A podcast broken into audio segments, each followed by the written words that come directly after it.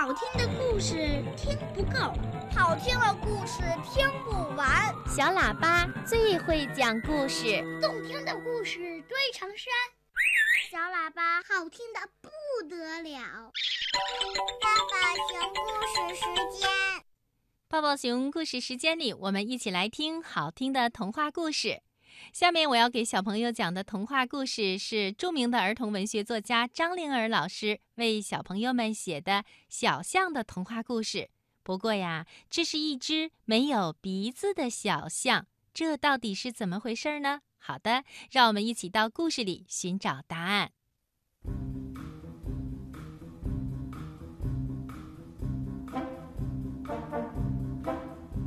太阳要下山了。大象带着小象，悠闲地迈着大步，开始往家走。在经过一片灌木丛的时候，他们听到里面有细微的声音。大象停下脚步，看看小象。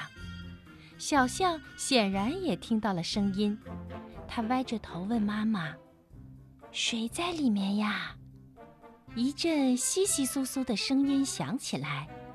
从灌木丛下钻出来一头黄毛小野猪，小野猪摇着小尾巴，仰着脑袋，瞪着一双黑亮的眼睛望着小象，样子萌萌的。小象一下子喜欢上了小野猪，它不认识小野猪，走过去伸出鼻子就把小野猪卷了起来。妈妈，看。大象也觉得小野猪很可爱，大象妈妈笑眯眯地问：“你的妈妈去哪儿啦？”小野猪没有说话，只是摇摇头。妈妈，它太小了，听不懂我们说话。嗯，或许是吧。我们陪它等等它的爸爸妈妈吧。大象妈妈不忍心把小野猪丢下。太阳完全隐没了，月亮升上了天空。小野猪的妈妈没有在大象和小象期待的目光中出现。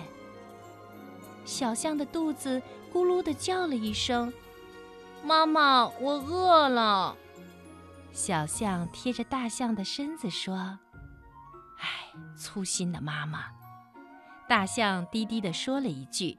伸出鼻子接过小野猪，轻轻一甩，小野猪就趴到了大象的背上。走，我们回家。大象妈妈说。于是啊，他们三个人回到了家。大象妈妈把小野猪从背上卷下来，小象撒娇地用头蹭了蹭大象妈妈，然后吃起奶来。小野猪看到小象吃奶，流着口水也凑过来，羞答答地碰了碰大象妈妈的腿。饿了就一起吃吧，大象妈妈温和地说。小野猪一听，立刻也吃起奶来。吃着吃着，它睡着了。随后的几天里。大象妈妈天天领着小象，背着小野猪来到那片灌木丛。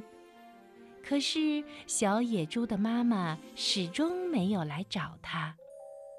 大象妈妈心想：“唉，也许小野猪的妈妈遇到了意外，把儿子藏在这里的吧。”渐渐的，小野猪习惯了大象给它洗澡。习惯了吃着大象妈妈的奶睡觉，也习惯了和小象一起长大。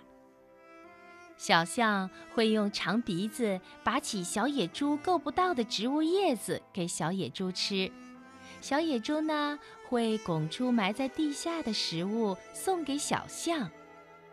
大象妈妈教小象嗷嗷的唱歌的时候。小野猪也学着大象妈妈的样子，嗷嗷地唱，忘记了自己是一头小野猪。